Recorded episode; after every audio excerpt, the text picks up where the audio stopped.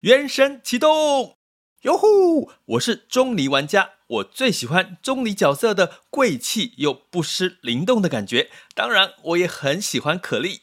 你喜欢哪个角色呢？跟我一起来玩吧！想要掌握即时市场观点吗？订阅郭俊宏带你玩转配息，每天不到十七元，你将享有专人整理的每月读书会。配息热点分析以及热门主题解答困惑，不论你想通过基金、ETF、美股或台股打造你的现金流收入，我们都能为您提供支持。点选资讯栏的订阅链接，了解更多。让我陪你一起投资理财。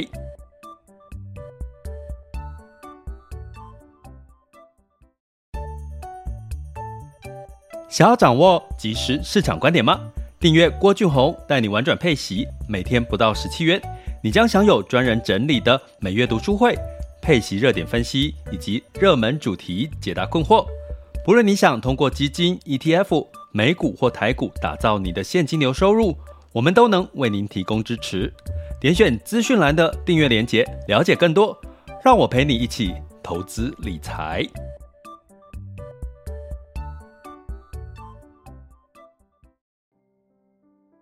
各位亲爱的学员以及听友们，大家中午好、下午好、晚上好。今天是二零二二年的十二月六日，哈，中午十二点的时间呢。那呃，这个照惯例呢，我们在进入到周二，要跟各位聊一些重点的即时市场的一些讯息，哈。那最近就是有媒体朋友来问我，就是有关这个收益平准金的事。好，那刚好今天呢，稍早也有这个呃朋友来跟我说，哎、台积电它也可以参与这个配股利、配发股利了。呃，那这个我就说，哎、很棒棒。可是。基本上还是要台积电要填权嘛，对不对？填息了，好，就是说它股价还是呃这个这个配配息给你之后，你这个股价还是要回来，哈，所以才会这个有这个呃算是这个息是额外多出来的哈。那我因为我最近整理了二零二三年的这个找到七趴以上定存的课程哈，那。呃，也优化了一下，里面整理一下，我觉得二零二二年大家可能问比较多的问题，或者是一些呃迷思哈，所以，所以我整理一个新课在我们的网校里面，叫找到七趴以上的定存。那其中呢，我特别提到了哈一一一个部分，就是说，其实啊，大家去想股票，其实发给你股利，其实是把这个。它的你的净值哈，你的本来拥有的一部分的钱发给你哈，不管你是 ETF 或者是股票、个股、基金，其实都是一样的概念哈。所以当他发给你之后，它的净值就会下降嘛，因为它是把它的本利的含在里面的净值发给你。所以呢，你的这个净值下降之后，通常我们讲在股票端，我们就叫除息除权嘛，就是等到它股价回来了，诶，那你代表你这些。配给你的股利，哈，股息才叫做赚到，你才真的是赚到新额外增加的钱，要不然都是从你的这个净值里面掏出来给你。但是债息就不一样，好，债息就不一样。我们这一周会再聊一下新兴市场债，哈，那有有居然有这个这个听友说想要知道多一点南非币的基金。好啦，那基基本上我应该会是在新市场债的同时来讲一下南非币的这个看法了哈。那呃，我有收到哈，所以你们在这个平台留言我都会看哈，都会看到哈，所以我会讲一集这个新市场债这一周，然后再加这个南非币哈。但是那我要讲为什么讲债？债呢，基本上我们在常讲债就是一个借钱关系，所以。借钱给你利息，本金还是要还给你，所以这个息生这个债息是额外的，是额外的，不是从你的本金里面拿出来的。所以这个大家可以稍微的建立一些些的观念哦。所以债息诶是真的就是利息，那你的本金到期要还给你。可是债券为什么会有涨有跌？大家有兴趣可以来这个加入我们订阅行列啦。哦，我们有相关的课程，然后。或者是单独去上这个二零二三年找到七趴以上的定存的课哈，那到我们网校 school 点 happytoberich.com 那另外呢，就是在这个所谓的股票、股利基金或者是 ETF 哈，它的配息其实它有它主要的一部分。主要是从你它的净值里面，吼，去这个就是它的一一篮子的本利盒里面去把它的呃一部分，哈，丢给你。当然里面也有债息、有股利、有资本利得，哈。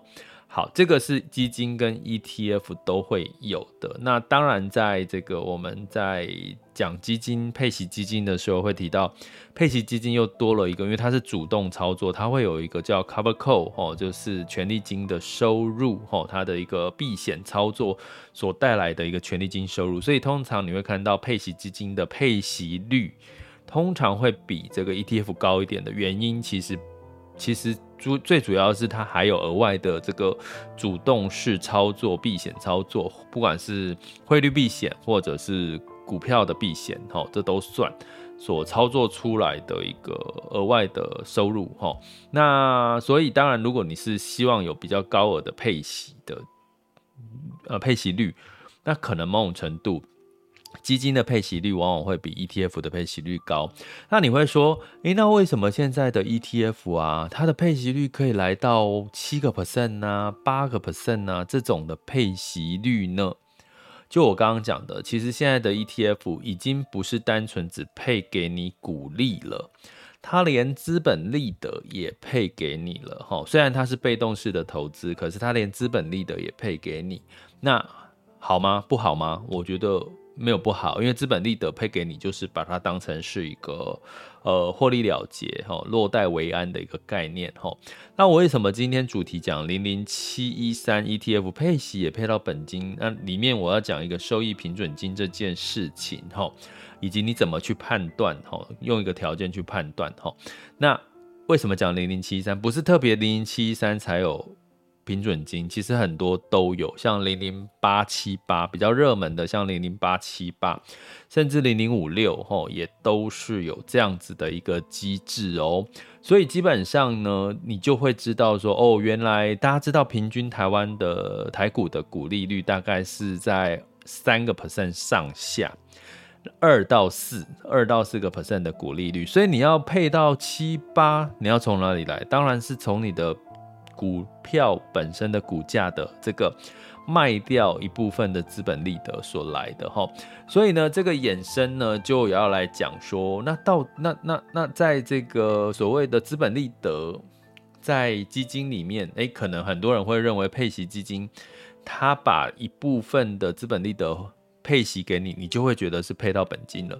其实 ETF 也是一样的，ETF 呢，其实它的这个呃名称略有不同。除了资本利得之外，在零零五六呢叫做它叫资本利得，在零零八七八、零零七一三这类的高股息的哦高殖利率的 ETF，它叫收益平准金。好啦，那到底收益平准金是虾米碗糕？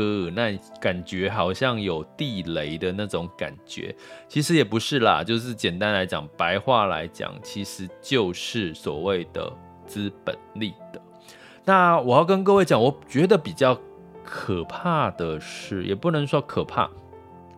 如果你买配息基金，你几乎可以看到，吼，你可以从巨亨网里面去查到。或或或者是各个发行基金的这个他们的网站官网去看到配息配到本金的比例有多少，也就是说，它配给你的资本利得股利有多少？我刚刚讲资本利除了债息是额外滋生的这个利息之外，其他的股利啦，还有本还有资本利得啦，哈，还有未到期的这个。这个该配未配的都算是本金哦，在配息基金里面。那在 ETF 里面，我要找到这样的资料，哎，我还跟各位讲，真找不太到哎。我在前几天跟媒体聊，他问我这个问题，我就想好，我去找找看这个收益平准金到底一个 ETF 它配了多少，你的你收到的股利有多少比例是配到所谓的收益平准金。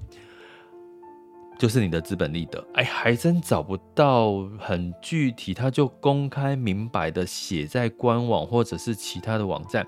那只有一种什么状况会找得到？如果你在这个呃，比如说你领到股利的时候，哦，你的这个呃存存折里面，它可能会分两笔哈，一个就是所谓的真正的股股息配息啊，另外一个呢就是所谓他会写写所谓的收益平准金啊之类的哈，这个名称哈。那当然好处是什么？它这样分有一个好处就是说哪两哪一个会被磕到税？股利股利会被课所得税的盈利所得，所以好处是说，如果你的这个呃配这个 ETF 哈，你收到在你的存折里面有看到两个明细，一个叫这个这个股利所得，一个叫这个所谓的收益平准金所得，基本上收益平准金这一块不会被配被课所得税，就我刚刚讲的逻辑嘛，因为它就是资本利得嘛，就是卖掉股票的一部分的。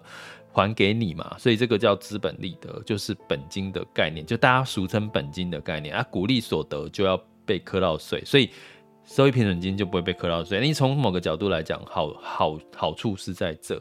好啦，那我就努力帮各位找哈，零零七三哈 C 档元大的这个高息低波哈，波动比较低，呃高高股利的一个类似的概念。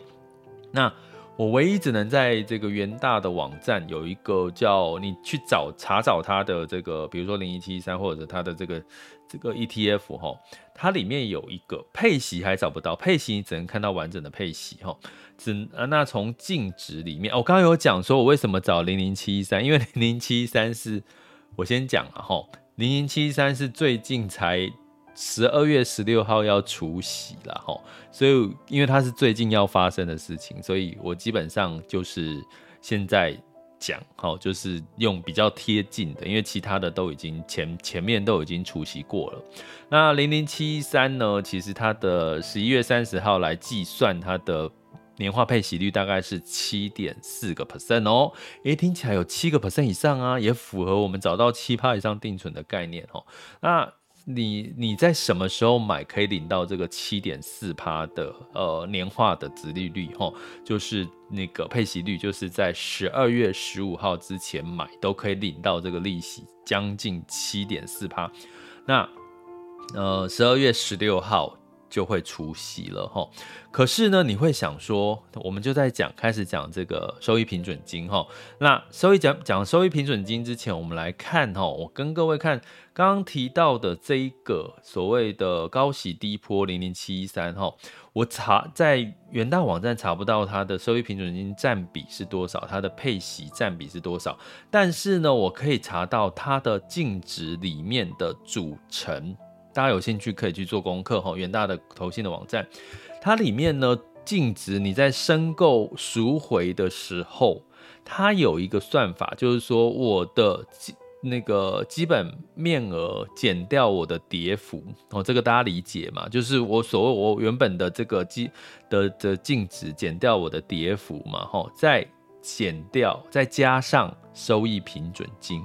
那我看到的这个收益平准金，大概以这个零零七一三它的占比，你的净值里面大概有一成都是来自于收益平准金。也就是说，这个大家听得懂吗？就是你的净值里面，假设是三十块，它有好，这个我是查找十二月五号的资料哦，三十块的面额，我的这个。这个上涨，哈，这个股票上涨是五点七块钱，好，这是我的加项，好，所以三十加五点七，另外加了三点七五，三点七五就是收益平准金，所以这三个金额加起来是三十九点四五，所以那个十二月五号这档零零七一三的净值是三十九点四五，哈，嗨。这就来了，好，股票的上涨叫做资本平准金，就是我们所谓的资本利得哈，我可以理解嘛，对不对？大家可以理解，就代表股票上涨了。那收益平准金为什么是我们净值的加项？为什么加三点七五？好，这就我要跟各位讲，收益平准金是什么啦？下面挖哥，也就是说，刚刚我们提到零零七一三，你只要在十二月十五号你买了，你就可以参与到一。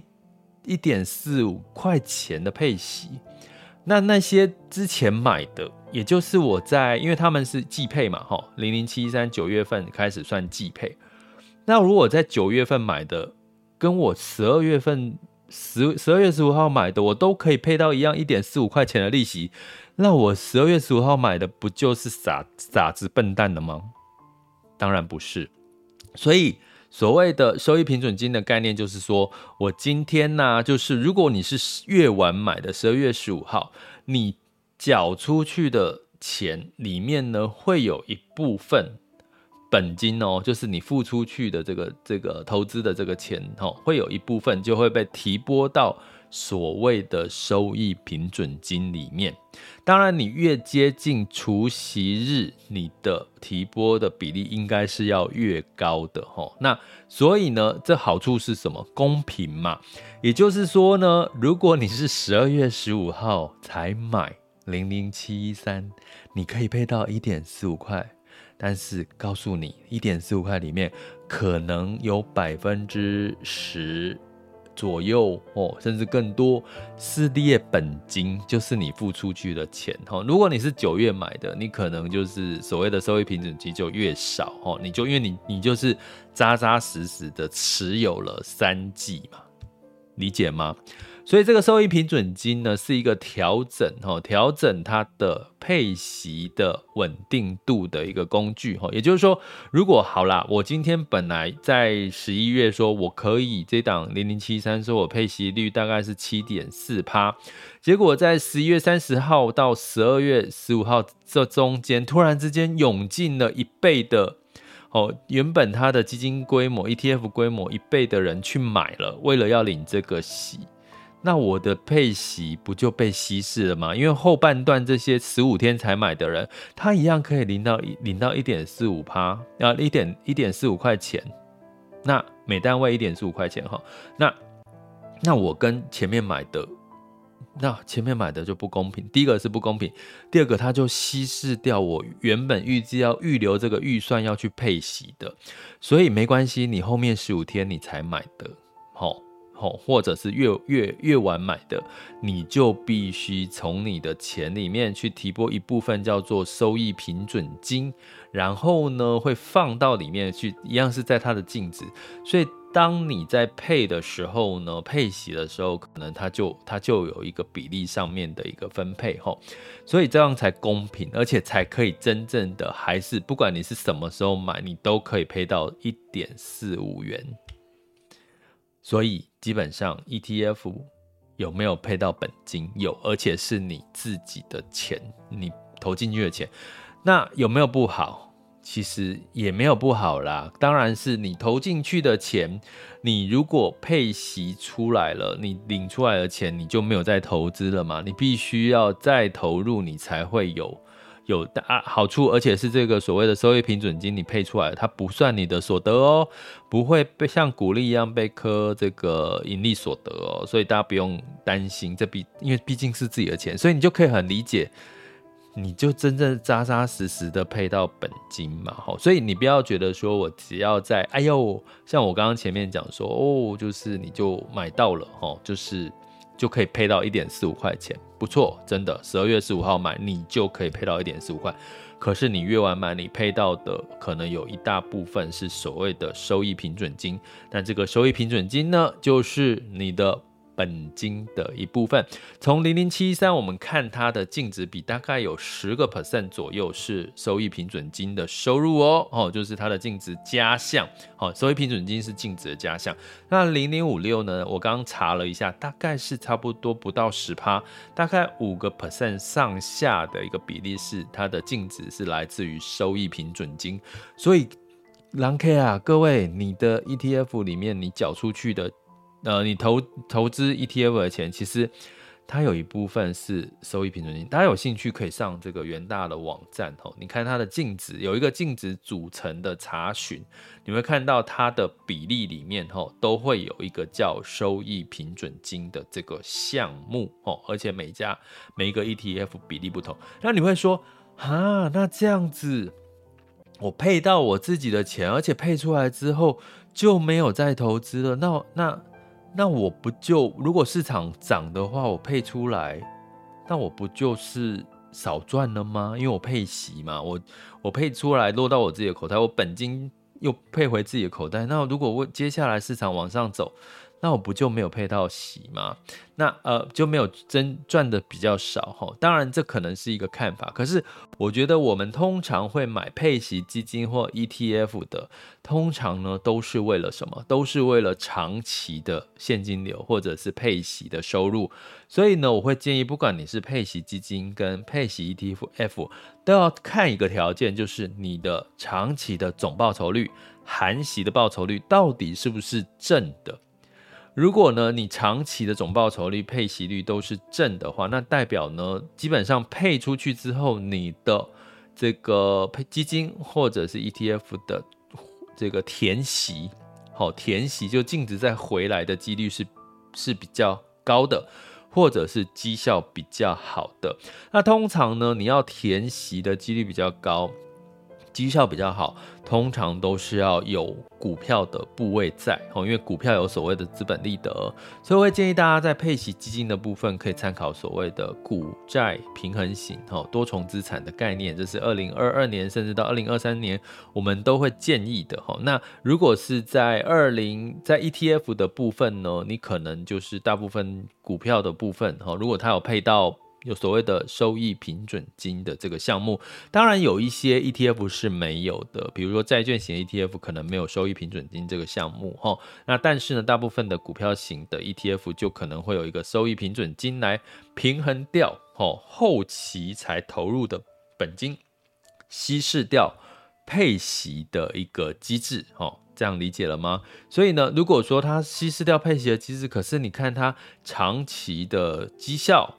通常我们看多久呢？建议看三年到三年以上到五年哈。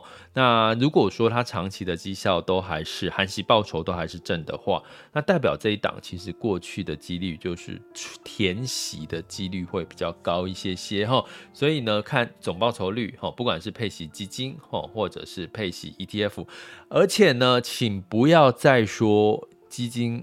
配到本金了，其实 E T 如果要照这个标准，E T F 一样也配到本金，只是 E T F 配的本金叫做收益平准金，那基金里面哦就是所谓的比例哦本金的比例，但是请各位也不用过度担心，其实在二零二二年、二零二三年未来的情况下，你去想。二零二二年一整年，如果你没有落袋为安的话，你没有透过这种配息帮你落袋为安，帮你赎回一些资本利得，你几乎都吐回去了，本利和都吐回去，最近才开始反弹，你是不是觉得，哎呦，哦，真的是一场空的感觉？所以在未来二零二三年的这个景气仍然在偏下滑的情况下。适度的透过配息基金或配息 ETF 呢，帮我们去做一些落袋为安或者是月月停利的动作，我反而呢觉得是很适合我们长期投资。不管你是退休族，或者是想要帮自己加薪，或者是想要稳定的现金流收入的，我觉得这都还是未来一个很重要的趋势。所以不要再拘泥于所谓配到本金这件事情了，而是。你要着重的是，你配到了这些所谓的我们认为的本金，有没有机会在未来的三年到五年，它可以再回来，回来除息？诶，股票一档股票你，你你可以接受一年除息，两年呃一年填息，几个月填息，一个一两年填息，对不对？你都可以接受了。那基金跟 ETF。不是也一样吗？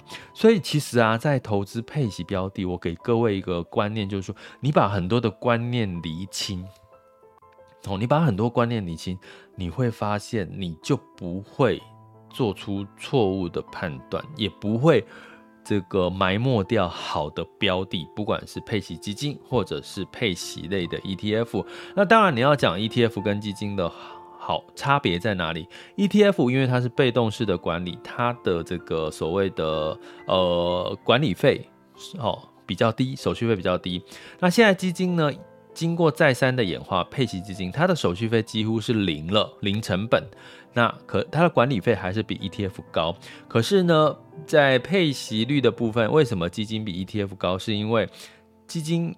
多了主动式管理里面的叫避险的所谓的选选择权的权利金收入，这个是 ETF 没有的，所以各有各的利弊，所以大家可以去找自己自己呃认同的，因为 ETF 最近越来越多样了，所以你要组合成一个月月配的这个 ETF 哈，其实也是。非常简单了，那怎么配呢？哎，欢迎大家来上我们二零二三年的这个找到七趴以上定存的课程。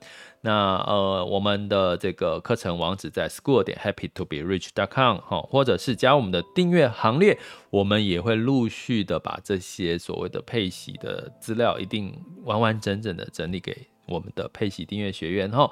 好，那还有什么要补充的呢？我想想看，应该没有了哈。这里是郭俊宏，带你玩转配息，给你及时操作观点。关注并订阅我，陪你一起投资理财。好的，接下来进入到二零二二年十二月六日的周二，全球市场盘势轻松聊。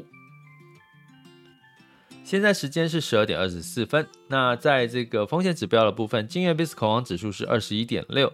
那现在当下 VIX 恐慌指数是二十点六八，十年期美债殖利率是三点五七五四哈 percent 哈。那这个美股的部分呢，昨天哈是因为这个 ISM 的非制造业的数据太亮眼了，就是居然是五十八左右哈。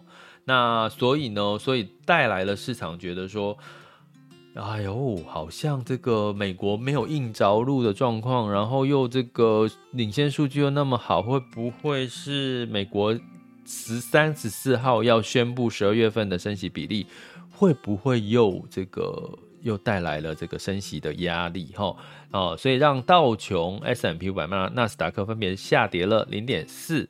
零点七九、零点九三个百分点，那费城半导体也下跌了一点二个百分点，哈，那当然呢，也带来了这个这个殖利率的稍微略高一点，哈，其实也没有很高啦，十年期殖利率、美债殖利率来到三点五七五四嘛，啊，那今月 VIX 恐慌是二十一点六，VIX 恐慌指数是二十点六八，所以基本上也没有过造成引起过度的恐慌，因为毕竟都还是在猜测。真正的答案揭晓会是在十二月十三、十四。那另外一个比较近的是这周五的 PPI，好，十一月份的 PPI 的数据有没有在往上走？哈，那这个都是两个观察点，好吗？过了可能就是要接下来就看二零二三年的走势喽。那在欧股的部分也是稍微的受到影响，泛欧六百下跌零点五四，呃，零点四一 percent，德发。分别下跌零点五六跟零点六七个百分点，英国呢是小涨了零点一五个百分点哈。那在这个雅股的部分呢，在昨天呢普遍都是上涨哈，日经二二五是上涨零零点一五，台湾加权指数是小涨零点零七。那比较特别的是，这个 A 港股呢，因为这个似乎有一些放宽清零的状况越来越明显了哈。比如说，很多的地方已经不需要去做核酸检测了哈，只要有这个健康码就可以通过了。那所以呢，带来了这个上证指数哈是上涨了一点七六 percent。呃，香港恒生上涨了四点五五 percent，香港科技是上涨了九点二五 percent 哈。那成交量也是有这个有增加哈，成交量也是有往上增加的一个情况哈。像这个沪深两市已经来到了万亿以上，它是在一个比较偏好的一个成交量哈。那我们接下来看今天哦，十二月二十呃十二点二十七分，目前的这个雅股的一个情况。好，稍等我一下哈。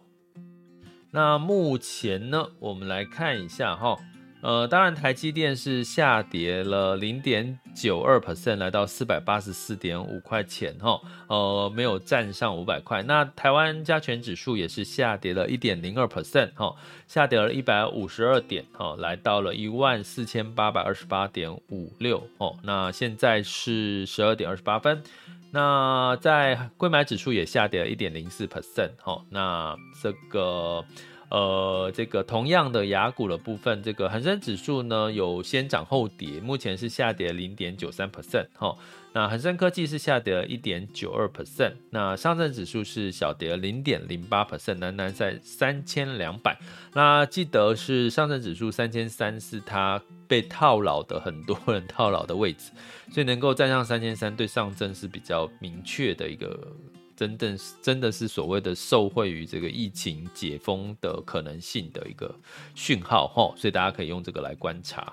那深圳指数是反弹了零点八五 percent，所以这个基本上今天都是比较偏这个呃反弹下跌的格局哈。日经二五呢是上涨了零点三八 percent，南韩是下跌了零点五五 percent，新加坡海峡是下跌了零点三六 percent。那今天的台股呢，几乎电金都是下跌的哈，所以基本上就就仍然是要。呃，观察其实跌一天还好，涨涨几天跌一天，其实我觉得大家就平常心看待哦，也没有什么特别的坏消息，除非是有所有所谓的这个俄乌战争，乌克兰好像这个就是好像有点升升热了，热度有热了一点哈，但是就是还是持续观察了哈，好，好像有一些冲突又发生了，那在这个。能源的部分呢是下跌了三点，布兰特原油是下跌了三点四 percent，来到八十二点六二美元每桶哦。那当然是这个市场会觉得，哎呦，会不会有升息的加进一步升息的可能性？哈，这今昨天的这个 ISM 非制造业数据让市场有出现多了这样一层的顾虑哈，所以大家记得哈。那金价呢也下跌了一点六 percent，到一千七百八十一点三美元每盎司哈。那当然就是美元的。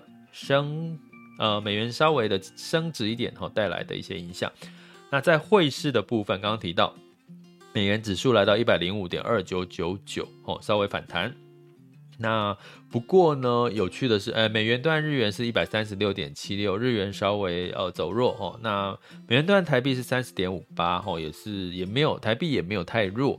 特别是美元兑人民币是来到六点九六一零。如果你们长期听我们 Podcast，我在讲汇率的时候，美元兑人民币之前都是七点四、七点三、七点二、七点一，现在来到六点九六一零，代表了是美元强力短期的反弹啊，日币啦，啊不，更正更正一下，我在讲什么？